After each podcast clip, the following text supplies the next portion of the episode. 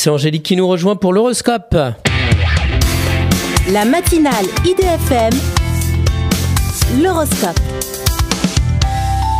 Bonjour Angélique. Bonjour à tous, bonjour Christophe. Bélier, à vous de mettre du vôtre dans des discussions familiales concernant votre carrière. Taureau, soit vous avez la sécurité de l'emploi et vous devez faire des concessions, soit l'inverse. Gémeaux, votre dynamisme vous porte mais vous dénouez des pièges familiaux compliqués. Cancer, entre la paix du cœur, le pardon et le désir de vengeance, vous avez le choix. Lion, la solidité de votre conjoint compense de loin la folie d'une relation extra-conjugale.